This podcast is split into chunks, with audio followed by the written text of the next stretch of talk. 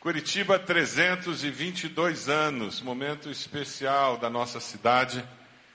O tema dessa mensagem é Vamos colorir a cidade. Desde o começo do ano, nós temos falado sobre isso. Nós temos vários grupos espalhados pela cidade. As nossas redes de células, elas têm cores e desta maneira nós estamos olhando que essas células espalhadas pela cidade estão colorindo a nossa cidade com a presença de Deus, o amor de Deus a transformação que só Deus pode trazer à cidade. Curitiba é uma bela cidade que vive a realidade do século 21, com todas as suas bênçãos, com todo o progresso, mas também com todas as mazelas que acompanham o século 21. Eu queria destacar que nós vivemos um momento muito complicado, porque não existe mais o conceito de certo ou errado na nossa sociedade, não existe mais o conceito de bem e mal. E isso tem gerado muitas dificuldades, porque quem faz as leis, quem tem que aplicar as leis, quem julga, ele não tem um referencial absoluto para tomar decisões. E como que eu julgo entre o bem e o mal se eu não tenho um referencial? E começamos então a usar o ser humano como a medida de todas as coisas. E nós começamos a viver sobre a ditadura do politicamente correto. E hoje nós vivemos sob a ditadura das minorias. E hoje vale mais a pena você ser minoria do que fazer parte do grupo maior. Porque todos os benefícios é para a minoria, porque isso é politicamente correto, mesmo que promova injustiça. Nos Estados Unidos, uma argumentação, um grupo de satanistas entrou na corte e ganharam o processo como tinham grupos que distribuíam Bíblias nas escolas públicas do estado da Flórida. Então, os satanistas entraram com o processo e ganharam.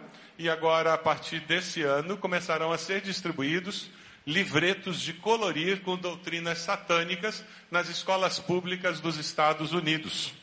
Nós podemos até discutir sobre a liberdade de religião, sobre a questão de você distribuir ou não alguma coisa religiosa nas escolas públicas. Tudo bem, não tem dificuldade.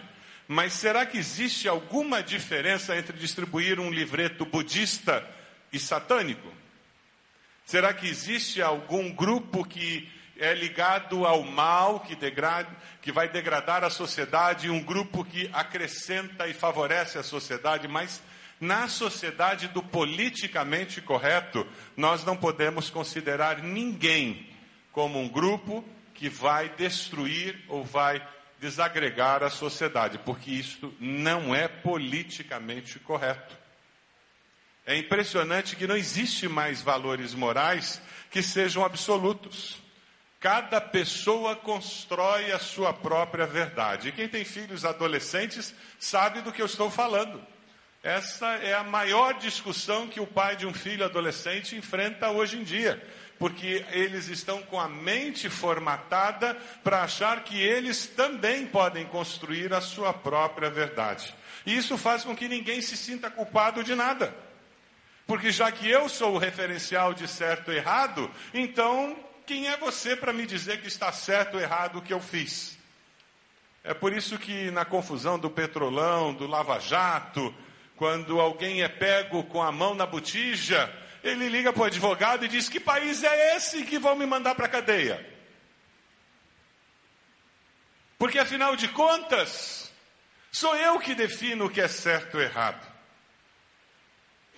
E nós somos muito ligeiros em acusar e condenar quando pensamos na corrupção pública, não é verdade? Mas temos muita dificuldade na nossa cultura brasileira de falar de corrupção privada. Já reparou isso? Foi muito bonito dia 15. Eu mesmo estava lá com a minha esposa nas escadarias da Universidade Federal. Fiz questão de participar. Movimento lindo de ver. Mas eu tenho que confessar que a minha mente começou a vagar, vendo aquela multidão com camisetas amarelas da seleção brasileira, gritando contra a corrupção. E eu comecei a me questionar: quantos aqui estão com camisetas compradas no camelô e que são cópias falsificadas da camiseta da seleção brasileira. E não tem ideia do que está fazendo. Isto é corrupção. Corrupção privada. Quantos saíram daquela passeata e foram para casa, sentaram e assistiram um DVDzinho básico pirata? Sem culpa nenhuma. Sem culpa nenhuma. Porque nós temos muita dificuldade de perceber essa corrupção privada invadindo a nossa vida e consumindo a essência da nossa ética. Eu queria mostrar para vocês um quadro que rodou aí pela internet, talvez você tenha visto, que pequenas corrupções e dizia diga não. Fabricar carteirinha de estudante falsa para pagar meia. Sabe por que teatro é tão caro no Brasil? Por causa da quantidade de meia na entrada do teatro, eles aumentaram o preço da entrada de teatro. Porque tem muita carteirinha falsa de teatro.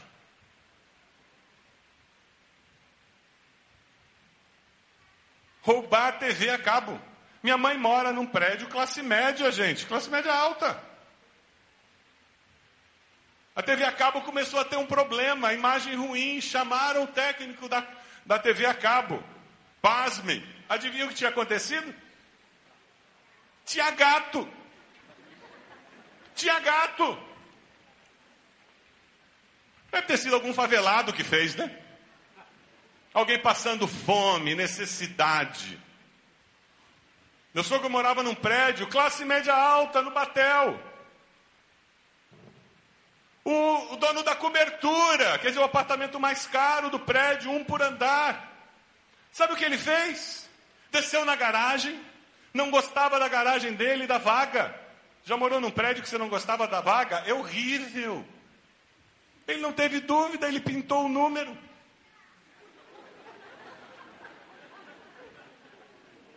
E colocou o número da, do apartamento dele na vaga boa.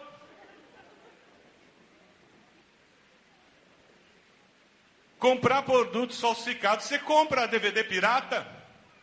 Você assiste DVD pirata que alguém comprou? Você é corrupto. Não fale mal de Brasília mais. Você compra produto de beleza falsificado? Ah, Paraguai, ah, Paraguai. Eita, aquele estrangeiro, né? Fura fila, você fura fila? Tentar subornar o guarda para evitar multa? Colar na prova? Bater ponto para o colega no trabalho? Assinar presença na faculdade? Apresentar atestado médico falso? 30 reais, perto da rodoviária velha, ali no Guadalupe.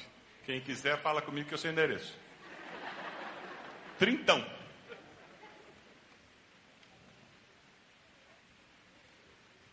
Corrupção privada, irmãos. O ser humano vira o referencial. E essas pessoas que fazem isso e outras coisas, outras cocitas mais, metem a boca em Brasília. Não fizeram aquilo porque não tiveram a oportunidade de fazer. Brasília não é uma exceção Brasília é consequência de um povo que não tem um referencial de verdade, de moral, de vida correta. A esperança é o retorno às palavras de Deus que nos desafiam a viver uma vida de correção. Retorno ao Verbo eterno de Deus. Nós precisamos urgentemente reencontrar um referencial absoluto de verdade, de moral, para construir nossas vidas e construir nossa sociedade. Urgente nós precisamos fazer isso. Como ser um discípulo cidadão em um tempo como esse? Como ser um discípulo líder em um tempo como esse? Nós vivemos num tempo como esse e dizemos que cremos em Deus, dizemos que cremos que a Bíblia serve de referencial. O que a Bíblia nos fala sobre como viver em tempos como esse?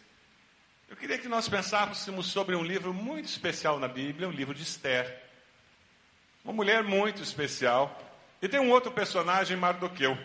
Em algumas Bíblias aparece como Mordecai. Primos, dois personagens do Antigo Testamento. No tempo deles tinha um. Eu não vou dar o nome do cargo político dele, mas ele era político na corte, o Ramã, e ele era muito corrupto, manipulador e muito interesseiro. O que aconteceu lá não acontece hoje com tanta frequência. Ele foi enforcado. O texto nos ensina alguns princípios de liderança, de vida muito interessantes. Mas eu queria destacar o fato de que Esther e Mardoqueu, eles encontraram oportunidade de marcar a história, marcar a história do seu povo, do país onde eles estavam, e eles aproveitaram. Quando nós falamos de vamos colorir nossa cidade, falamos que o desejo da nossa igreja é colorir nossa cidade, o que nós queremos é que espalhados por toda a região metropolitana, nós possamos promover transformação e justiça, como aquela senhora que apareceu no finzinho do vídeo da ABC, que morava numa meágua caindo aos pedaços com um filho deficiente, e nós conseguimos chegar até ela, usar a influência da ABC, chegarmos, conseguirmos que ela finalmente fosse feita justiça, porque ela estava na fila da casa popular há 300 anos, mas como ela não conhecia ninguém influente, ela nunca conseguia a casa, embora a lei garantisse por ter um filho deficiente, que ela tinha direito de ter ter preferência na fila. E nós conseguimos, pela lei, que ela tivesse uma casa própria, saísse daquela indecência que era aquela meia água onde ela morava, parasse de pagar 250 de aluguel, que era quase o que ela recebia de pensão, e agora ela tinha um imóvel que era dela, que pagasse uma prestação mínima, simbólica e uma dignidade restaurada. E pudemos ajudá-la a mobiliar aquela casa. Isso é transformar a sociedade, isso é colorir a sociedade de uma forma linda com a presença do amor de Deus, de forma prática. Quando nós falamos em colorir a cidade, nós falamos de chegar com a mensagem de esperança para um povo que está desesperançado. A palavra do amor de Deus. Para pessoas que precisam se sentir amadas. Abra lá sua, sua Bíblia, lá em Esther 2, 4 a 7. Livro de Esther, lá no Velho Testamento, a partir do capítulo 2, versículo 4 a 7, para mudar a história da cidade, nós precisamos de envolvimento, a gente tem que sair do gueto. A gente não pode ficar no gueto, foi o que eles fizeram. Eles não ficaram no gueto dos imigrantes, eles podiam ficar só com os judeus, eles eram exilados, eles eram tratados com preconceito, eles podiam não se misturar com os dominadores, mas Esther e Mardoqueu, eles disseram: não, não, não é assim que nós vamos viver. E, e é dessa forma que Deus espera que nós vivamos a fé cristã, envolvidos com a sociedade onde nós estamos. A partir do versículo 4 a palavra vai nos contando toda uma história em que a rainha se desfez, destratou o rei, e ela perdeu o reinado, o rei não tinha uma rainha, ele resolve escolher e ele manda encontrar, procurar jovens bonitas no, no reino, e no versículo 5, capítulo 2, 5, aparece: Nesse tempo vivia na cidadela de Suzã um judeu chamado Mardoqueu, da tribo de Benjamim, filho de Jair, neto de Simei, bisneto de Quis. Ele fora levado de Jerusalém para o exílio por Nabucodonosor, rei da Babilônia. Entre os que foram levados prisioneiros com Joaquim, rei de Judá, Mardoqueu tinha uma prima chamada Radassa, que havia sido criada por ele por não ter pai nem mãe. Essa moça, também conhecida como Esther, era atraente, muito bonita, e Mardoqueu havia tomado como filha quando o pai e a mãe dela morreram. Lá no versículo 10, Esther não tinha revelado a que povo pertencia, depois que ela é escolhida, ela é levada para o palácio para ver se ela se tornava rainha ou não. Nem a origem de sua família, pois Mardoqueu havia proibido de fazê-lo.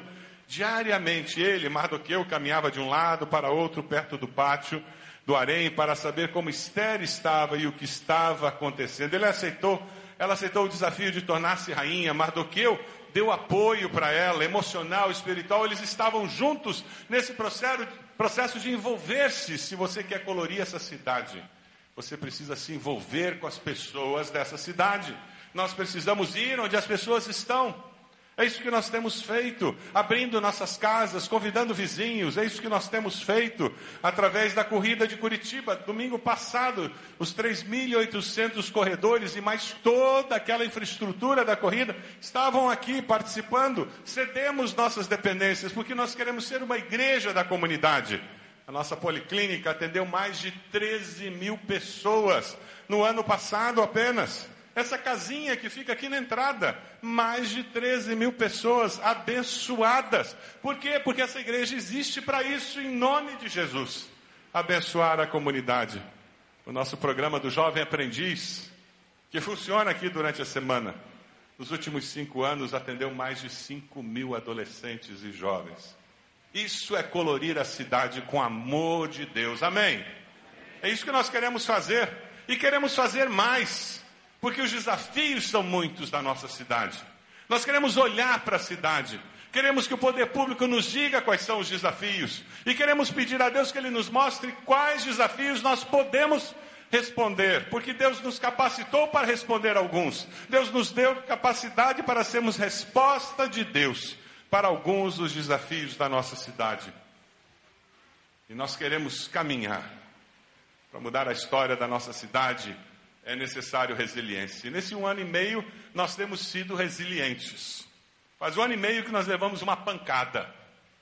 A ideia da construção daquela trincheira aqui na nossa frente. Faz um ano e meio que a gente briga com a prefeitura. Nós brigamos com o IPUC. Faz um ano e meio que nós temos uma encrenca. Você sabe o que é resiliência? Pergunta a pessoa do lado se ela sabe o que é resiliência. Uma palavra estranha, né? O que é resiliência? Tem algum junior aqui? Olha lá, eu estou vendo o junior lá. Chega aqui. Chega aqui. Tem algum junior? Tem algum junior aqui? Alguém com menos de 12 anos? Chega aqui na frente, por favor. Chega aqui. Vem cá na frente. Rapidinho. Vem correndo. Vem correndo. Isso. Vocês sabem o que é isso aqui? Sabe o que é isso aqui? Não? Você nunca brincou com isso? Já brincou? Como é que você faz? Então faz o que você acha. Então joga no chão. Agora deixa um outro tentar. Você não está conseguindo não, cara. Deixa outro tentar, cara. Você não foi bem. Quem sabe a mulher consegue. As mulheres são mais fortes. Não, BL você não conseguiu não. Tem mais algum corajoso aí que vai tentar? Vamos lá, vamos ver se alguém consegue. Esse faz boxe, gente. Não, já não deu. Pode tentar de novo, mas sem um lápis para não furar. Sem um lápis. Olha, eu desisti. Não vai. Na realidade, o nome disso era João Bobo, né? Uma salva de palmas para a garotada aí. Obrigado. Esse é um exemplo de resiliência. A vida dá pancada e a gente volta. E a vida dá outra pancada e a gente volta. Não parece vida adulta isso aqui? É uma parábola da vida adulta, né? E quando você pensa que você está ficando bom, vem uma pancada do outro lado, né? E quando você pensa que está equilibrando, vem outra. E às vezes parece que não vai levantar, mas levanta, não é assim?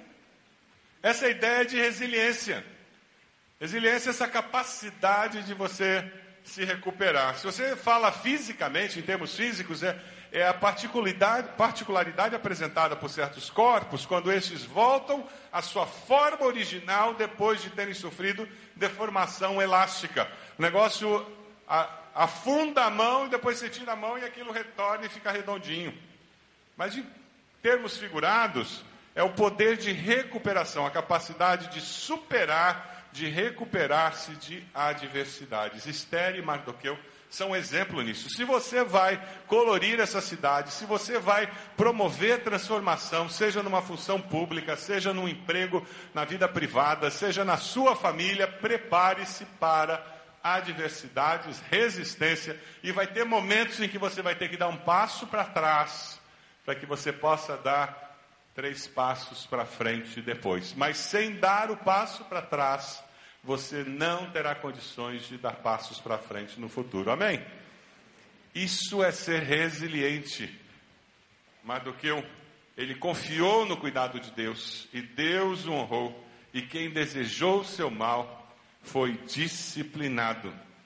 Ramã programou tudo para que os judeus fossem mortos, porque ele odiava Mardoqueu. Ele fez tudo o que ele podia fazer. Ele até construiu uma forca para que Mardoqueu fosse enforcado. Ele criou toda uma trama.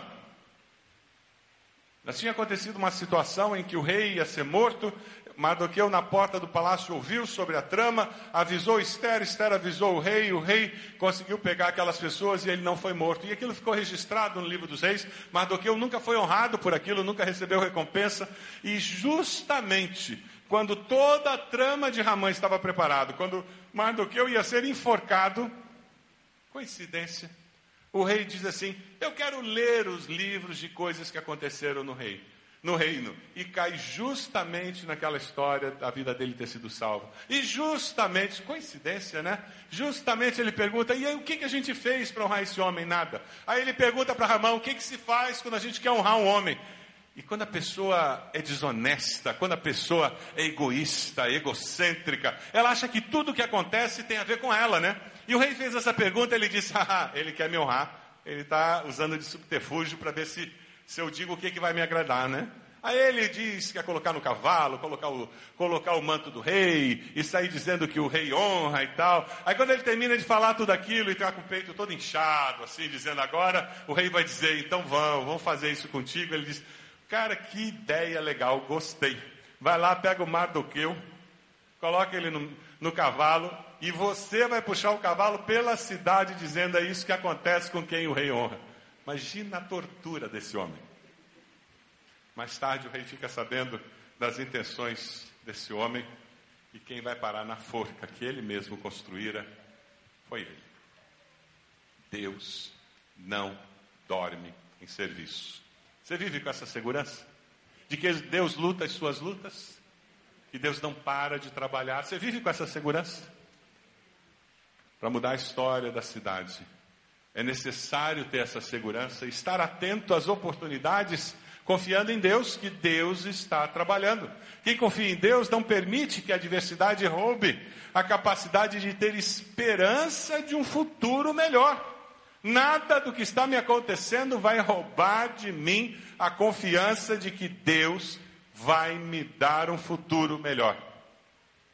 Quando ele soube da perseguição, que os judeus todos seriam mortos, já estava passada a lei, não tinha como revogá-la. Ele procura Esther. Capítulo 4, versículo 1. Vamos ler juntos? Vai aparecer aí na tela? Vamos ler juntos o, o versículo? Quando Mardoqueu soube de tudo o que tinha acontecido, rasgou as vestes, vestiu-se de pano de saco, cobriu-se de cinza e saiu pela cidade chorando amargamente em voz alta. Isso no Oriente significa luto, tristeza, e todos sabiam que era isso. O texto bíblico continua dizendo que quem estava de luto não podia entrar no palácio real. E ele fica ali à porta, e todos percebem isso. E Esther manda perguntar o que, que está acontecendo, por que, que você está assim? No versículo 10. Quando ela sabe o que está acontecendo e ele diz: Esther, alguma coisa tem que ser feita.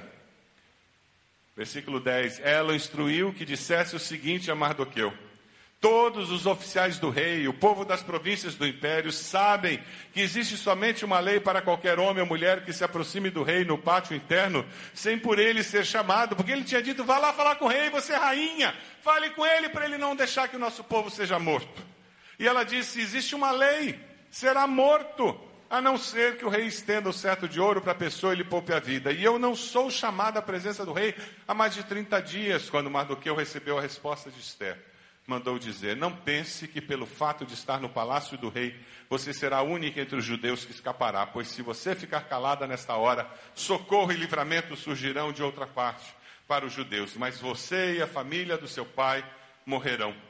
Quem sabe se não foi para um momento como este que você chegou à posição de rainha. Se de tudo te calares, socorro de outra parte virá. A Bíblia, na linguagem de hoje, diz: se você ficar calada numa situação como essa, do céu virão socorro e ajuda. Deus guia indivíduos, movimentos políticos do mundo. Os propósitos de Deus nunca serão impedidos. Deus está no controle da história. Os detalhes talvez nós não consigamos entender, porque a nossa percepção é muito limitada. Nós somos presos ao ontem, hoje e amanhã. Nós estamos presos a essa percepção de três tempos na história. Deus vive no eterno hoje. Ele enxerga a história como um todo. E porque ele enxerga a história como um todo, ele vê infinitamente mais do que eu ou você conseguimos ver. Quando nós não aceitamos os desafios de Deus, nós perdemos bênçãos que nem sabemos que, que existiam. Nós não temos noção do que Deus tem preparado para nós. Quando você diz não para Deus, quando você se recusa a ser agente de transformação de Deus, quando você cede nos valores morais porque você tem medo de ter que pagar um preço lá no seu trabalho, quem sabe perder o emprego, perder a popularidade, ser rejeitado por alguém porque você permaneceu firme num valor. Quando você deixa de fazer isso, você perde bênçãos que você nem sabe que as tem. Mas quando você responde positivamente a Deus, e não cede nos valores. Quando você responde positivamente a Deus e constrói aquilo que Deus disse que você deveria construir, quando você responde positivamente para Deus e aceita os desafios de transformação que Deus colocou diante de você, prepare-se, porque Deus derramará dos céus sobre a sua vida bênçãos que você nem sabia que existiam. Você será surpreendido por um Deus que tem um projeto incrível para a sua vida. Preparado desde o dia em que você estava lá no ventre da sua mãe, sendo gerado. Versículo 14 diz: Quem sabe, se para tal tempo como este, chegaste a este reino. Janelas de oportunidade se abrem todo o tempo nas nossas vidas. Nós podemos aproveitá-las ou fingir que elas não existem. Podemos fechá-las ou usá-las para proclamar a verdade. A decisão é nossa. Deus não nos usa como marionetes. Deus nos deu livre-arbítrio, que faz parte da nossa imagem e semelhança com Ele, para que nós possamos decidir ser instrumentos dele nessa geração, neste ano, neste lugar, com estas pessoas. Existe missão. Viver com senso de missão nos faz perceber a vida de uma forma distinta. Quem vive com senso de missão sabe que as coisas não acontecem acidentalmente, existe propósito, existe razão de ser, existe uma força maior, existe um ser maior que conduz os fatos, as situações. Esther aceitou o desafio de fé diante dela. Ela reconhece que vai precisar muito mais do que beleza. Ela reconhece que precisará de força moral, mas muito mais do que isso.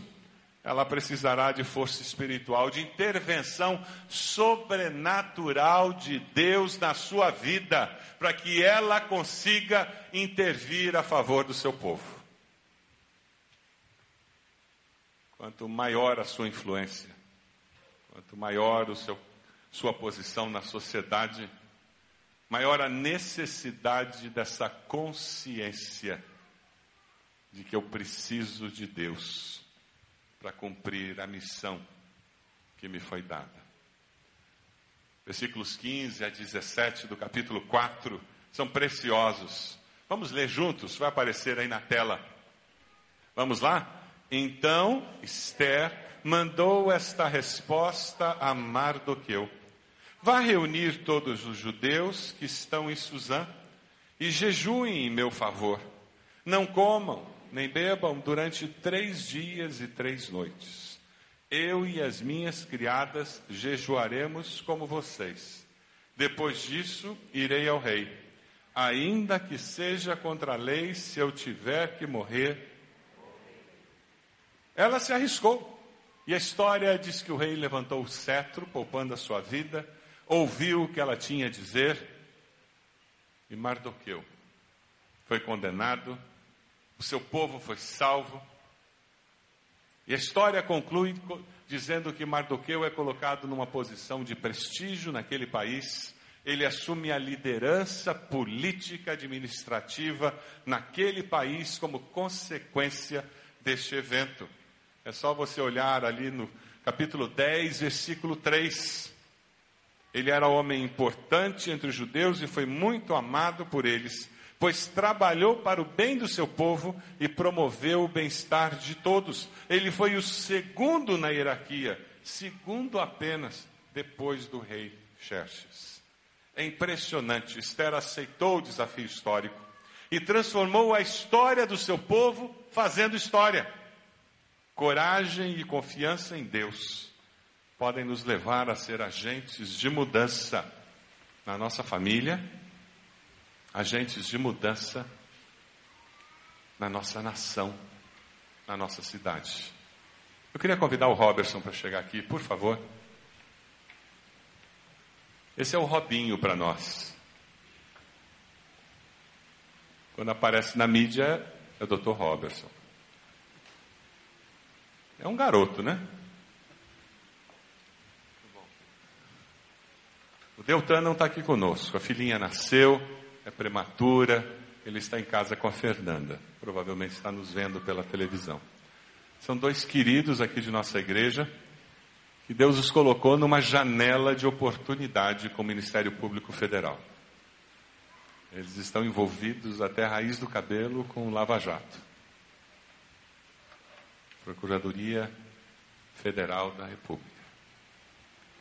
Eu sei que tem muita gente da nossa igreja que tem orado por eles. E é isso que o povo de Deus tem que fazer, por pessoas que Deus coloca em janelas de oportunidade. Ele é como eu, como vocês. Seres humanos como vocês. Mas pessoas separadas por Deus num determinado momento da história para cumprir uma determinada missão, capacitados para essa missão pelo Espírito Santo de Deus.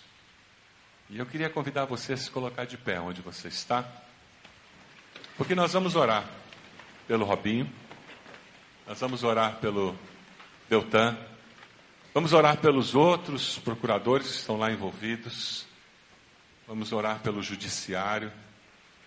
Nós temos irmãos da nossa igreja que também são da Polícia Federal, que estão envolvidos como Polícia Federal nesse processo. Nós temos que orar por todos envolvidos. E eu queria que nós orássemos também pelas famílias dos que estão presos. Você já se imaginou filho de alguém que está aparecendo na mídia como ladrão? Você já imaginou esses filhos indo para a escola? O que eles estão ouvindo dos colegas na escola? o que eles estão ouvindo dos colegas na faculdade? Temos que orar por eles. Orar por aqueles que cometeram esses crimes, provavelmente, e que estão na penitenciária, que estão ali na cela. Pedir que Deus esteja trabalhando nos seus corações. Momento de intercessão clamando pela misericórdia de Deus sobre eles.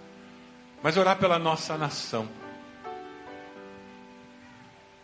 O Ministério Público apresentou projetos de lei que podem promover mudanças verdadeiras na nossa nação, estruturais. Esse é o mais difícil. Reagir a um erro cometido é uma coisa, trabalhar preventivamente é outra. Precisamos orar por isso. Você pode fechar seus olhos. Depois de ter ouvido o que você ouviu, aquilo que ficou na sua mente, coloque agora diante do Senhor antes de eu orar. Interceda por aquilo que chama mais a sua atenção. Coloque diante de Deus aquilo que queima mais no seu coração.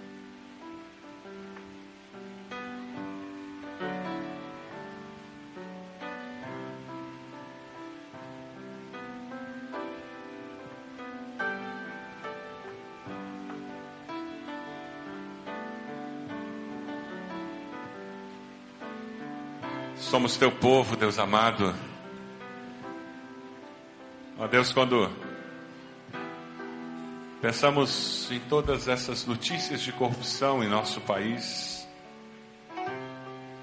vemos uma empresa como Petrobras sofrendo como está sofrendo, vemos a situação da saúde, educação, crianças sem aula, professores mal remunerados, salas de aula de uma forma absurdamente desprezadas. Vemos pessoas sofrendo com atendimento, Deus, e tanto dinheiro sendo desviado. Tem misericórdia, Deus. É o que nós pedimos. Ó Deus, quando pensamos nessa indignação que vem ao nosso coração ao vermos tanta corrupção, nós temos que pedir perdão ao Senhor pela corrupção privada que existe em nosso coração. Pedir perdão como povo, Deus, porque precisamos de referenciais mais sólidos em nossas vidas, em nossa nação. Tem misericórdia de nós, Senhor. Ó oh, Deus amado, tem misericórdia de nós. Deus amado, nós queremos, em nome de Jesus, orar por esses que estão ali na, na cadeia, que estão na Polícia Federal. Traz arrependimento, Senhor. Orar pelos seus familiares, pedindo conforto e que no coração deles haja um desejo de buscar no Senhor direção. Traga na vida deles pessoas que falem do teu amor, Senhor. A Deus, nós queremos interceder por juízes que estão envolvidos, pessoal do judiciário, funcionários o juiz Sérgio Moro e toda a equipe que trabalha. Oramos por todos na Polícia Federal que tem cumprido um papel tão difícil, Senhor, de fazer as prisões, fazer todo o trabalho de pesquisa e apreensão, Senhor. Oramos pelos procuradores do Ministério Público, Deus tem misericórdia deles todo o trabalho técnico que eles têm que fazer. Deus dê a eles sabedoria que vá além da capacidade humana. Nós queremos de uma forma especial orar pelos nossos dois queridos irmãos, o Robertson e o Deltan. Senhor, supre no coração deles. Ó Deus, a tua presença de uma forma tão clara que eles sejam usados poderosamente pelo Senhor ali. Que a luz de Cristo esteja brilhando. Que a tua palavra se cumpra na vida deles e que assim vejam as boas obras que eles realizam ali e glorifiquem ao Pai que está nos céus por causa disso. Como igreja, nós oramos por eles. Como igreja, nós intercedemos pedindo que toda armadilha do inimigo seja desfeita que eles sejam sábios com a sabedoria do alto. Nós oramos no nome de Jesus. Amém, Senhor. Amém.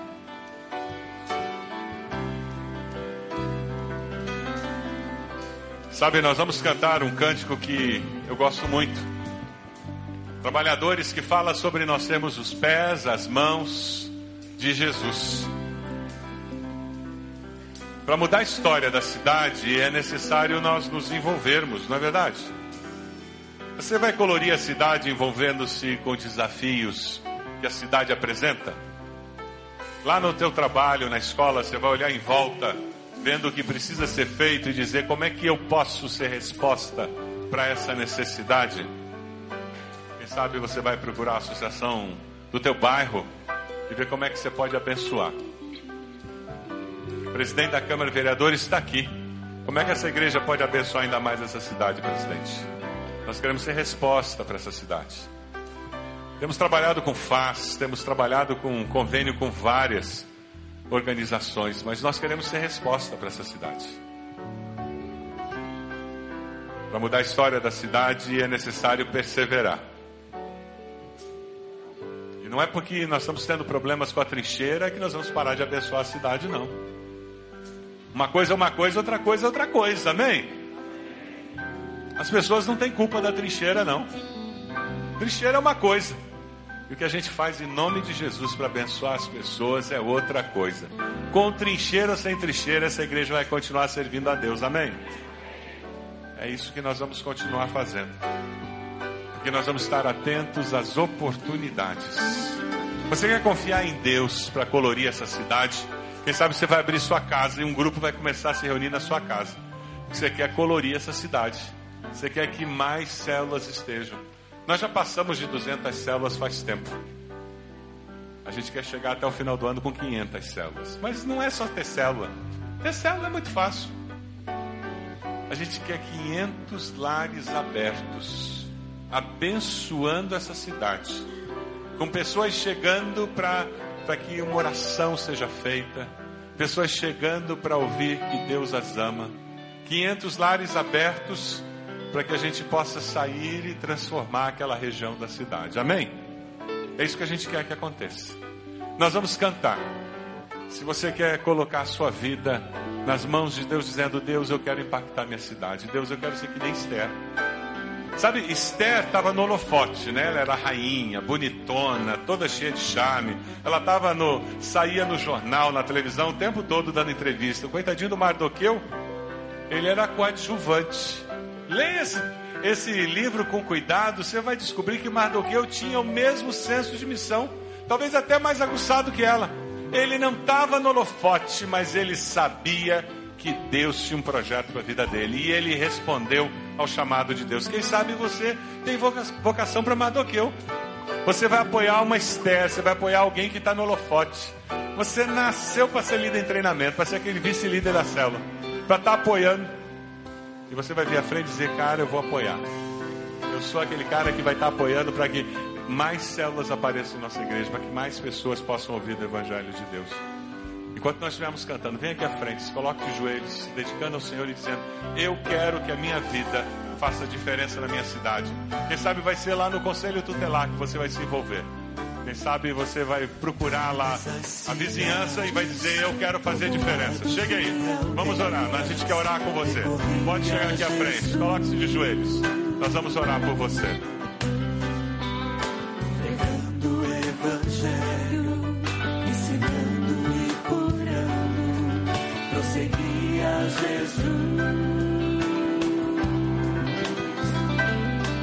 Em tuas multidões, cheios de compaixão, a ceia.